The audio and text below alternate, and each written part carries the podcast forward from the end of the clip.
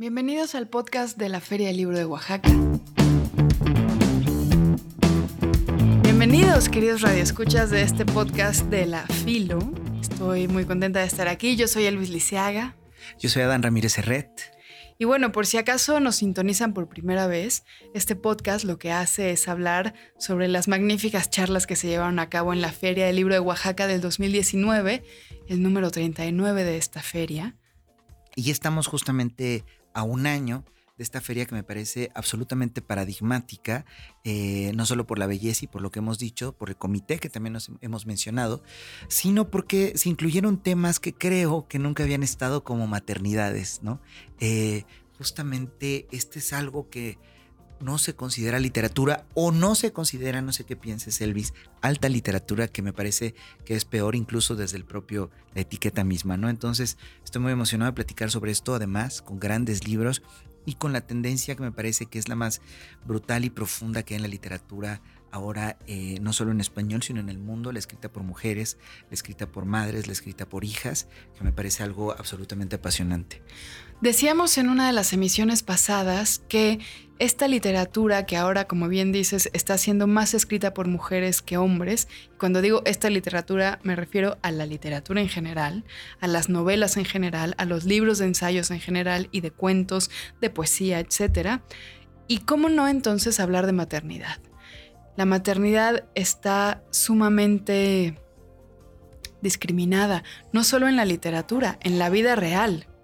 Absolutamente, me parece, habría que echar un ojo nada más a las páginas de la, de, la historia de la literatura, ¿no? Quizás desde la propia Penélope de la, Odisea, estoy siendo un poco, eh, me estoy yendo muy atrás, pero pensemos en, en Dickens, en Tolstoy, como hay una especie de visión de parece lugar común decirlo, pero de ángel o demonio, ¿no? De, la madre. Y justamente de lo que carece, que comentábamos en una de las mesas anteriores, que habría que ver es de la figura femenina de una forma real, o de las mujeres, perdone, eh, en el sentido de humanos, ¿no? Como tal, humanas que están allí. Estoy absolutamente convencido de que va a ser uno de los rasgos más importantes de nuestra época, esta nueva literatura. Sí, porque pocas veces hemos leído a las madres. Hemos leído mucho sobre madres, hemos leído mucho sobre el efecto que cierto tipo de madres tuvo en nuestra crianza o en la vida de algún personaje, de los traumas. Podemos leer sobre madres diabólicas que asesinan a los hijos. Podemos leer sobre madres mártires que han sufrido toda su vida por alguna cuestión quizá económica o de pobreza.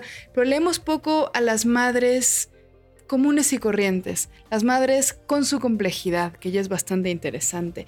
Y por eso esta charla con la cual vamos a empezar el podcast del día de hoy, qué clase de droga es un bebé, a mí me fascinó. Yo estuve ahí, estaba muy emocionada de escuchar a Nell Lation, que es autora de un libro que me fascina, que se llama El color de la leche, editado por Sexto Piso, un libro escalofriante, súper bien escrito, súper bien tramado, súper bien en su arquitectura. Y en esta, en esta charla, Tania Huntington le preguntaba a Neil Lation cómo era ser madre y escritora, siendo ella una madre y escritora tan joven, porque empezó muy, muy chavita. Y Neil Lation le explicaba que, que cuando quiso ir a la universidad ya estaba embarazada. Vamos a escucharla. I walked into his room to say, Can I come to university in October? I'm a mature student, you know, and I read four or five books a week. But I was seven months pregnant. And he just looked at me and he went, Oh, haha, very funny. I said, well, What's funny? He said, Well, you can't come to university, you're pregnant. I said, Oh my God, of course I can. I can do whatever I want. And I did. And I went to university with the baby. He was born just before I went. And actually, it was a really good thing to do, to do that together. Me pareció eh, fantástico un tema que se repite a lo largo de todas estas, charlas y es que tanto dialogan ser madre con el feminismo, ¿no? Quizás por ahí puede haber una punta de lanza donde es un, lugar donde todo está este, vivo y todo saca chispas, lo cual me encanta, y como muchas mujeres son absolutamente feministas, es decir, se consideran tal cual como eh, iguales a todo mundo y de repente tienen una necesidad profunda de ser madres y que cómo se enfrenta esto no solo al machismo, sino también al feminismo y que el feminismo entendemos en este, en este momento tiene muchas capas donde me parece que todas caben. Muchos feminismos. Muchos feminismos y me parece que es lo que dijo eh, que me encanta, sobre su necesidad de ser madre y también querer ser escritora. Then I had a problem, which is that I wanted children. And I remember this desire and I saw actually a photograph of someone with a baby, and I thought, ah, fuck. what is that feeling? And I was 25, 26.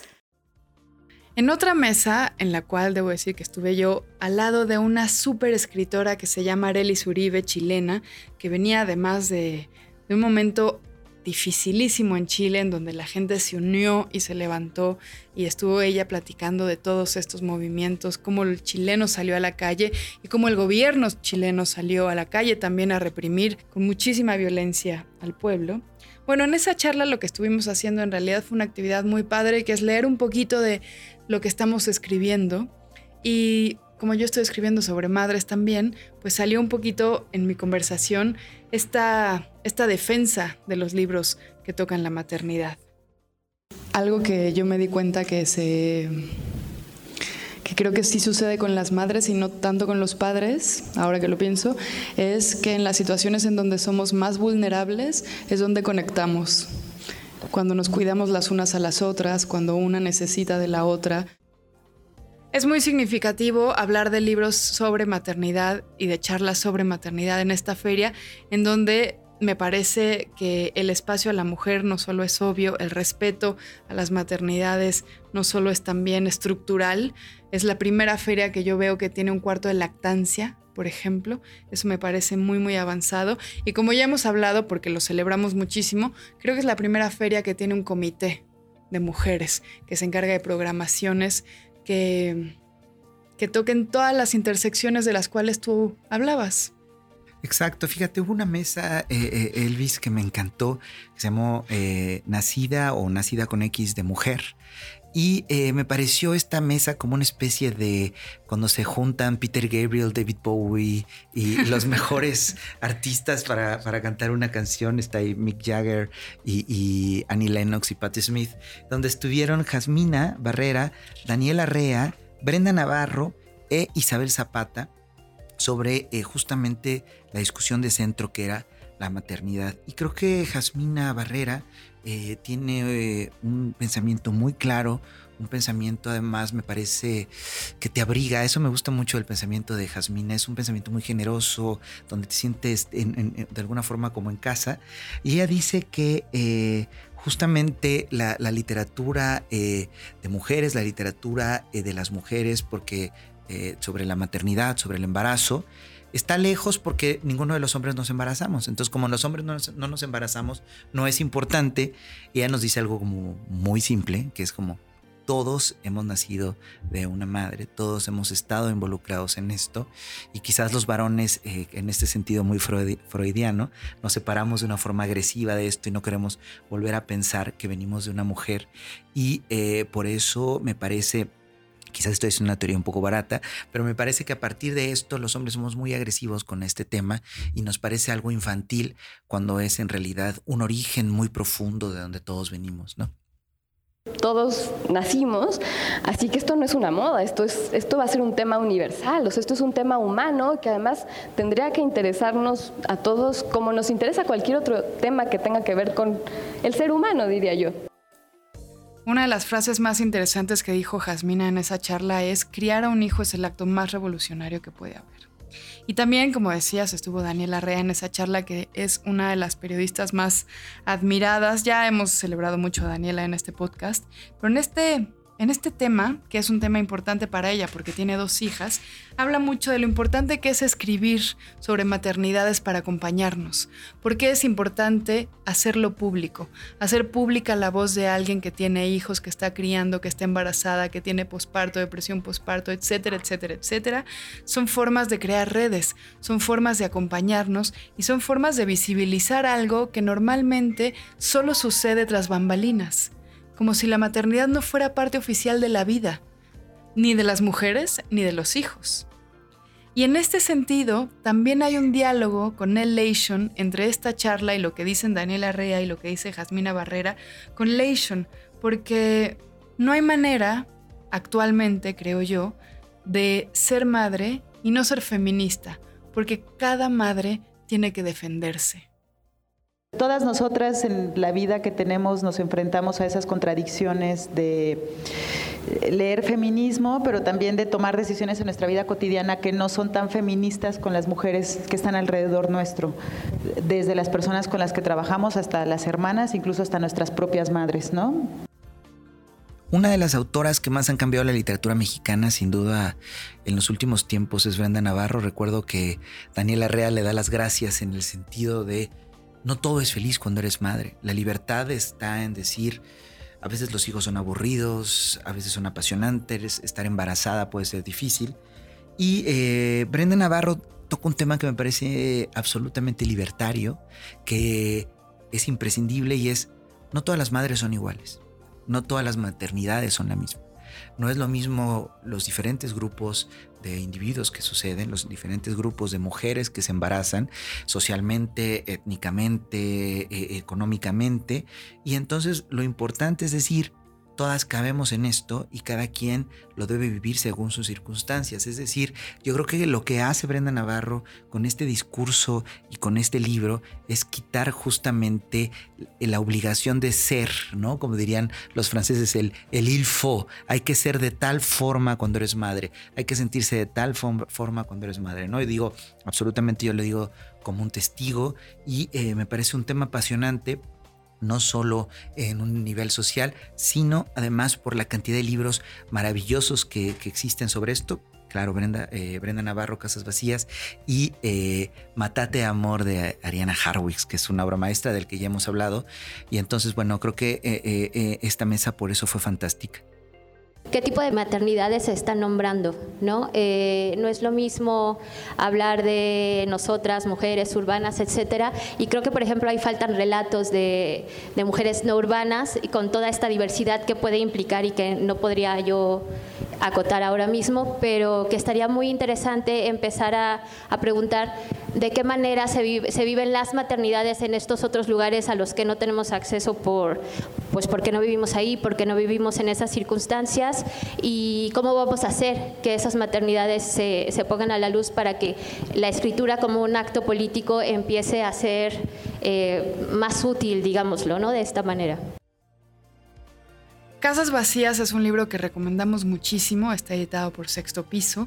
Es un libro que, para mi sorpresa, porque creo que tal vez no nos lo habíamos planteado, un libro en el cual la madre es quien escribe sobre la desaparición de su hijo, es de los libros que creo que más empatía crean con la maternidad. Y otro tema muy interesante que también se tocó en esa charla, Isabel Zapata lo habló, ella que también es experta en medio ambiente, hablaba de la contradicción de tener hijos y querer cuidar el medio ambiente al mismo tiempo. También desde el medio ambiente, por ejemplo, yo que pues son temas que me preocupan mucho y en los que estoy más o menos metida. De pronto ser ambientalista y tener hijos es una contradicción de cierto tipo, o para algunas personas dicen, pero ¿cómo puede ser que tan preocupada por el medio ambiente y, la primera acción que deberías tomar es no tener hijos? ¿no? Hablar de maternidad desde cualquier punto de vista es hablar de cuerpos. Y cuerpos es uno de los ejes más importantes en las charlas de esta feria. Y la verdad es que nos ha parecido bastante vanguardista porque es un tema importante. Normalmente, como tú decías, es un tema medio académico que podría sonar muy abstracto. ¿Por qué estamos hablando de cuerpos si los damos por hecho? Claro, porque eh, eh, a mí me encanta la academia, digamos, es donde surgen las ideas, pero a veces no es tan fácil digerirlas. Yo creo que una maravilla de la filo es que como pone en contraste tantas voces diferentes y que están ahí dialogando, puedes entender en verdad, tener una idea muy clara, una idea muy, una experiencia, creo yo, de qué significa esto. Y este tema de cuerpos me parece que es apasionante, nunca lo había pensado, la verdad, y eh, lo puedes tocar en realidad. Y hay muchas maneras en las cuales se habla de cuerpos. Escribimos desde el cuerpo si es que hacemos un libro sobre maternidad, escribimos desde el cuerpo si es que estamos hablando de violencia. La violencia sucede en el cuerpo, la maternidad sucede en el cuerpo. La hermandad, las redes, también transitan por los cuerpos.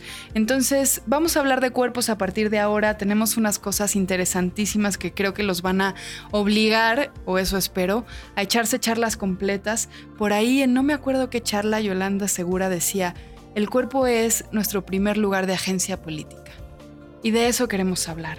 Por ejemplo, en la charla que se llama La Tierra va en femenino, que ya hemos citado, Zaira Hipólito dice una cosa importantísima, que es que las mujeres, una de las cosas que hacemos las mujeres es poner el cuerpo, nuestra vulnerabilidad, nuestra piel, todo lo que tenemos, lo ponemos en la lucha. Creo que una de las cosas que además de organizar, además de heredar, además de hacer, eh, que hacemos las mujeres, es poner el cuerpo. O sea, creo que eso es pues, de los grandes desafíos, ¿no? Con todo lo que eso implica, es eh, no solo en el trabajo para reproducir la vida, no, no solo para eh, hacer todas las, las, labores del hogar, sino también de pensar en futuro, sino también de estar en otros espacios. Eh, otra de las mesas apasionantes eh, que solo se le pudieron ocurrir a este comité y originales es en qué piensa usted durante las horas muertas en la oficina. Eh, Tania Tagle ahí dijo algo que, que, me encanta y es como hemos perdido, gracias al capitalismo, gracias a la burocracia, un sentido con el cuerpo, ¿no? En, el, eh, la cualidad, digamos, de identificarte con él y quizás aquí nos identificamos con la, el origen de la arquitectura, ¿no? Como con Leonardo da Vinci, cómo hemos perdido, dice Tania Tagle, las dimensiones del cuerpo, como no lo utilizamos, como estamos todo el tiempo en la oficina, como viajamos en el metro, como hemos perdido absolutamente la posibilidad de las dimensiones humanas y ella lo dice de una forma muy clara, además eh, de una forma me parece eh, bastante humana, ¿no? Ya esta etapa del capitalismo ya es necrocapitalismo, ¿no? Y tendríamos que empezar a pensar en que nuestra obsesión por la energía eh, por producir energía es gran parte de eh, lo que nos tiene así. Entonces, ¿por qué no nada más movernos a donde podamos llegar? Con nuestros pies, ¿no? Y, todo el mundo se quedó así como, o sea, y, y Marisela dice, volver a nuestras dimensiones humanas. Una de las voces que tenemos que escuchar en este podcast es la de nuestra Margot Glantz, que por cierto en este 2020 se celebra en la Feria del Libro de Oaxaca sus 90 años. Margot Glantz sobre esto del cuerpo hace una reflexión muy interesante sobre cómo la restricción histórica a la libertad de las mujeres es una restricción a su cuerpo. También había encontrado en, Casanova, que es un escritor que me interesa muchísimo, la memoria de Casanova, hay un episodio que me interesó mucho, que es la historia de Casanova se encuentra una mujer vestida de hombre que va acompañada de un tipo que solo que es húngaro y que solo sabe, sabe húngaro y latín y que es el amante de esa, de esa mujer. Y esa mujer es una mujer que se escapó de su casa, que con el primer postor y, que, va, y que va camino, eh, va en una diligencia como va también Casanova. Casanova se enamora de ella y resulta que esa mujer era una, una mujer noble que le gustaba tocar el cello. Pero no la dejaban tocar el cello porque en el convento estaba prohibido tocar el cello. Ahí estudió en el convento, trabajó estuvo internada en un convento y no podía, este, no podía este, tocar el cello porque para tocar el cello hay que abrir las piernas. Entonces las mujeres no podían tocar el cello. Y eso lo cuenta mucho Casanova. Margot Glantz yo creo que es nuestra, la amamos, la disfrutamos no solo por ser una gran escritora, sino porque cómo entiende la literatura es algo absolutamente fascinante. Por ejemplo, es capaz de ligar el cuerpo con la mística. Eh, hay grandes eh, autores, justamente hace no mucho tuvimos un libro de Luis Felipe Fabre sobre este gran autor eh, San Juan, este poeta que era el poeta de lo etéreo, Luis Felipe lo hace muy bien, que es que es de huesos, de peste, de carne y de gemidos sexuales, me parece que eh, Margot Glantz desde hace mucho nos está hablando sobre esto mismo y ella se pregunta cómo el, misticismo en Santa Teresa eh, es paradójico porque está fundamentado en la carne, cómo no podemos sentir nada, aunque sea lo más metafísico del mundo, si no está ligado a nuestro cuerpo, si no está ligado a nuestra piel, a nuestras venas. Y creo que ese es gran parte del talento de Margot Glantz y cómo tuvieron que pasar digamos de 1950, 60 que Margot eh, enseñó el primer eh, manuscrito a Agustín Yáñez al 2019 para entender y seguir entendiendo la obra de la maravillosa Margot Glantz.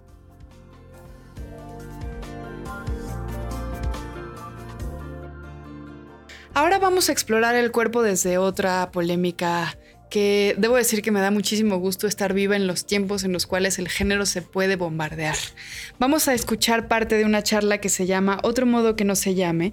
Ahí Raquel Salas, que es una genia, habla de qué es y cómo es ser no binaria. Yo soy Raquel Salas Rivera, yo soy una poeta puertorriqueña eh, y he vivido gran parte de mi vida entre Estados Unidos y Puerto Rico. Ahora mismo vivo en Puerto Rico. Em, soy una persona no binaria y quisiera hablar un poquito sobre el uso del lenguaje inclusivo como algo radicado en las identidades no binarias. En vez de pensarlo ya como una sombría, pensarlo más como algo radicado en, cuerpos particulares, en prácticas particulares de unas comunidades que existen en Puerto Rico esto que acabas de decir, Elvis, me parece apasionante, porque usualmente eh, la literatura es nostálgica. Está esta película fantástica de Woody Allen de Midnight in Paris, como siempre estamos añorando algo que ya pasó, pero estando justamente eh, como testigo de estas mesas, me siento un absoluto fan del presente. Y digo, esto nunca antes hubiera podido ser discutido este tema de los cuerpos y eh, decía ya antes en otros de los podcasts, pero lo vuelvo a decir, César Cañedo es, un descubrimiento fantástico, un pensador increíble, joven, por ejemplo, de repente una de las ponentes dijo que estaba yéndose por las ramas y César dijo, no, pero bueno, vayámonos por las ramas que dicen mucho más que el tronco, las ramas en realidad son mucho más ricas y eh, luminosas que el propio tronco, lo cual me parece una una poética y una forma de pensar increíble. Y él eh, dice algo eh, que me parece muy interesante sobre el cuerpo y me recuerda a, dos personajes un tanto diferentes. Uno es Marcel Proust, que habla de la memoria involuntaria, cómo el cuerpo se acuerda de cosas de las que tú no te acuerdas eh, y que de repente te sientes muy mal o muy bien, no sabes por qué y es parte de la memoria involuntaria, sin duda se lo debe a Henry Bergson. Y también a este rockero de Pink Floyd, Roger Waters, que tiene un disco que me parece que el guitarrista es Jeff Beck, que se llama The Sounds of the Body, donde se escuchan absolutamente todas las cosas que hace el cuerpo a pesar de nosotros mismos, que usualmente nos avergüenzan, ya todo el mundo sabe de qué estoy hablando. Y eh, él dice precisamente que el cuerpo tiene una actividad de la cual no dominamos. El cuerpo eh, tiene su vida propia y creo que lo que piensa César Cañedo me parece absolutamente eh, libertario en el sentido de que nos quita un peso y que dejemos hacer al cuerpo lo que quiera hacer de repente cuando tenga que hacerlo.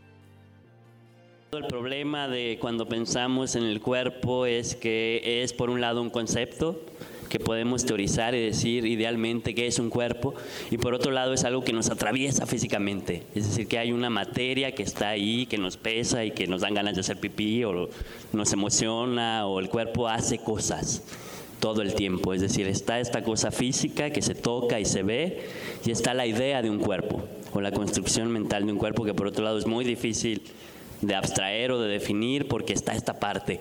Es decir, que es un cuerpo, pues eso que traes, músculo, huesos, esqueleto y que camina, pero que como cuando lo pensamos es distinto, es decir, es muy distinto lo que puedes hacer, de quien te puedes enamorar, con quien puedes estar, en función de cómo es ese tu cuerpo, cómo te lee.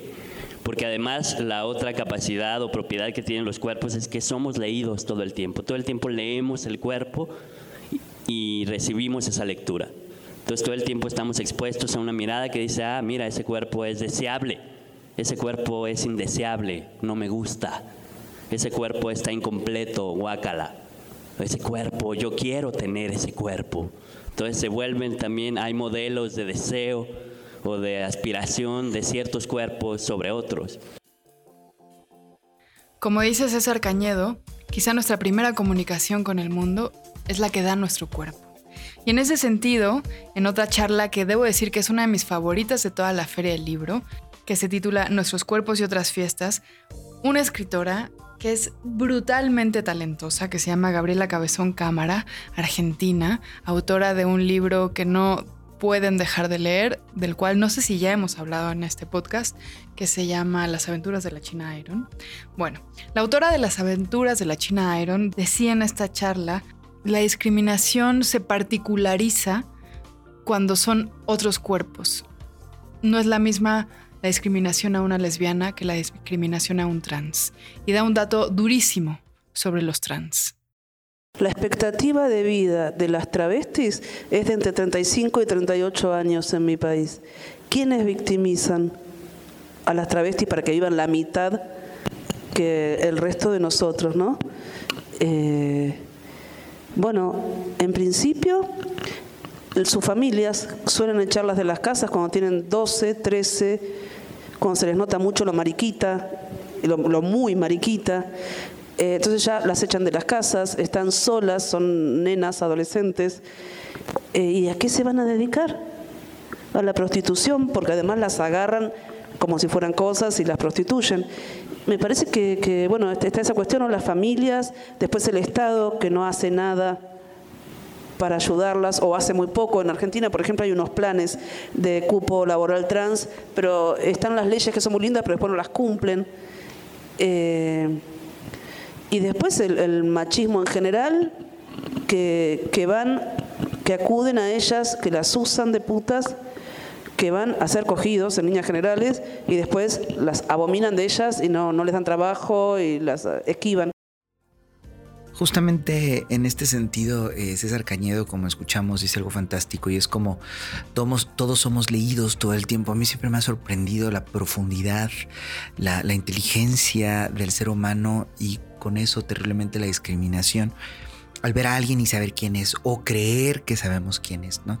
Entonces, en ese sentido, eh, me parece que tenemos una, un absoluto prejuicio por cualquier diferencia. Cualquier persona que nos parezca diferente lo estamos estigmatizando en diferentes lugares y a partir de allí es muy difícil que les demos movimiento en un nivel social. Y justamente sobre esto habla la poeta eh, y, pensadora eh, Yolanda Segura es muy muy joven y tiene un pensamiento muy original y se pregunta cómo, por qué un personaje trans, por qué una mujer lesbiana, por qué un hombre homosexual tiene que ser absolutamente sexualizado todo el tiempo. ¿Por qué alguien que se sale de los cánones tiene que ser muy sexoso necesariamente, ¿no? Y como si vemos una película con un personaje trans, como si vemos, eh, leemos una novela con un personaje gay, siempre el sexo es algo que exige el lector. Y ahí hay una absoluta discriminación. Y creo que Yolanda Segura y ahí tiene un diálogo muy interesante con Gabriela Cabezón Cámara, en el sentido de que el mundo me parece, si se me permite, de una forma muy ingenua, pero por buscar quizás algún momento optimista dentro de todo lo que sucede, es que eh, la preferencia sexual, sea cual sea, pese menos en el, nivel social de relacionarte con los demás. Y eso dice eh, Yolando Segura, y Gabriela Cabezón Cámara le dice, es que cuando en el momento en que yo me identifiqué con una persona con con diferencias eh, eh, particulares, tenía que serlo de la eh, uña del pie hasta el último mechón del cabello, absolutamente mi identidad sexual. Lo cual ahora me parece que nos estamos liberando un poco y decir, bueno, lo que te guste, las personas que te gusten o si te gustan en un momento y luego no, pues en verdad no importa, ¿no? O sea, lo importante pueden ser otras cosas y me parece que Yolanda Segura habita ya ese otro espacio y creo que lo dice muy bien eh, en este comentario. Recuperar esa dimensión gozosa de los cuerpos, el cuerpo funcionando para generar placer, que ojo, no es estrictamente o únicamente placer sexual. O sea, para mí estamos hablando de un montón de otro tipo de placeres, por ejemplo, ¿no? Y también pensar que la fiesta que eso es algo central que, creo que no hemos tocado tanto todavía, ¿no? Que la fiesta es justo ese momento del derroche, del gasto, de lo que no sirve para producir, porque al final eso es una fiesta, ¿no? En una fiesta estamos suspendiendo nuestro mundo cotidiano y le estamos dando lugar a justo eso del goce, ¿no? Estamos dándole lugar al cuerpo, estamos dándole lugar a los placeres de la comida, de la bebida, del baile, de etcétera, ¿no? Y para mí entonces el, eh, asunto justo de esta fiesta permite muy claramente contraponer eh, nuestros cuerpos, que son, creo, nuestro primer lugar de agencia política en el mundo, o sea, lo primero que tengo es mi cuerpo y después puedo tener otras cosas, pero antes que otra cosa tengo mi cuerpo. Y por eso, por ejemplo, las luchas son por decir mi cuerpo es mío, solo mío, tengo autonomía, yo soy mía, yo decido, ¿no? Hemos llegado al final de esta emisión del podcast de la Feria Internacional del Libro de Oaxaca. Espero que les haya gustado, que les interesara, que los haga saltar a las charlas completas, que están completamente gratuitas. Eh, esta es una invitación sobre todo a nosotros a que las escuchen, a que entren, a que sepan qué es esto, a que vean qué es la Feria del Libro de Oaxaca, a los que ya hayan ido, que la disfruten, a los que no hayan podido ir, que vean de qué se trata y además de que se acerquen no solo a eh, grandes pensadoras, sino también a los grandes libros del momento y los invitamos, las invitamos sin duda a que se acerquen a todas las charlas que son absolutamente apasionantes. Muchas gracias por escucharnos y nos escuchamos en la cuarta emisión que se va a tratar de escrituras. Yo soy el Luis Lisiaga. Luis Ramírez Herret. Adiós. Este fue el podcast de La Filo, presentado por Fondo Ventura. Te invitamos a escuchar los demás episodios en la plataforma de tu preferencia. Espera nuestros siguientes contenidos.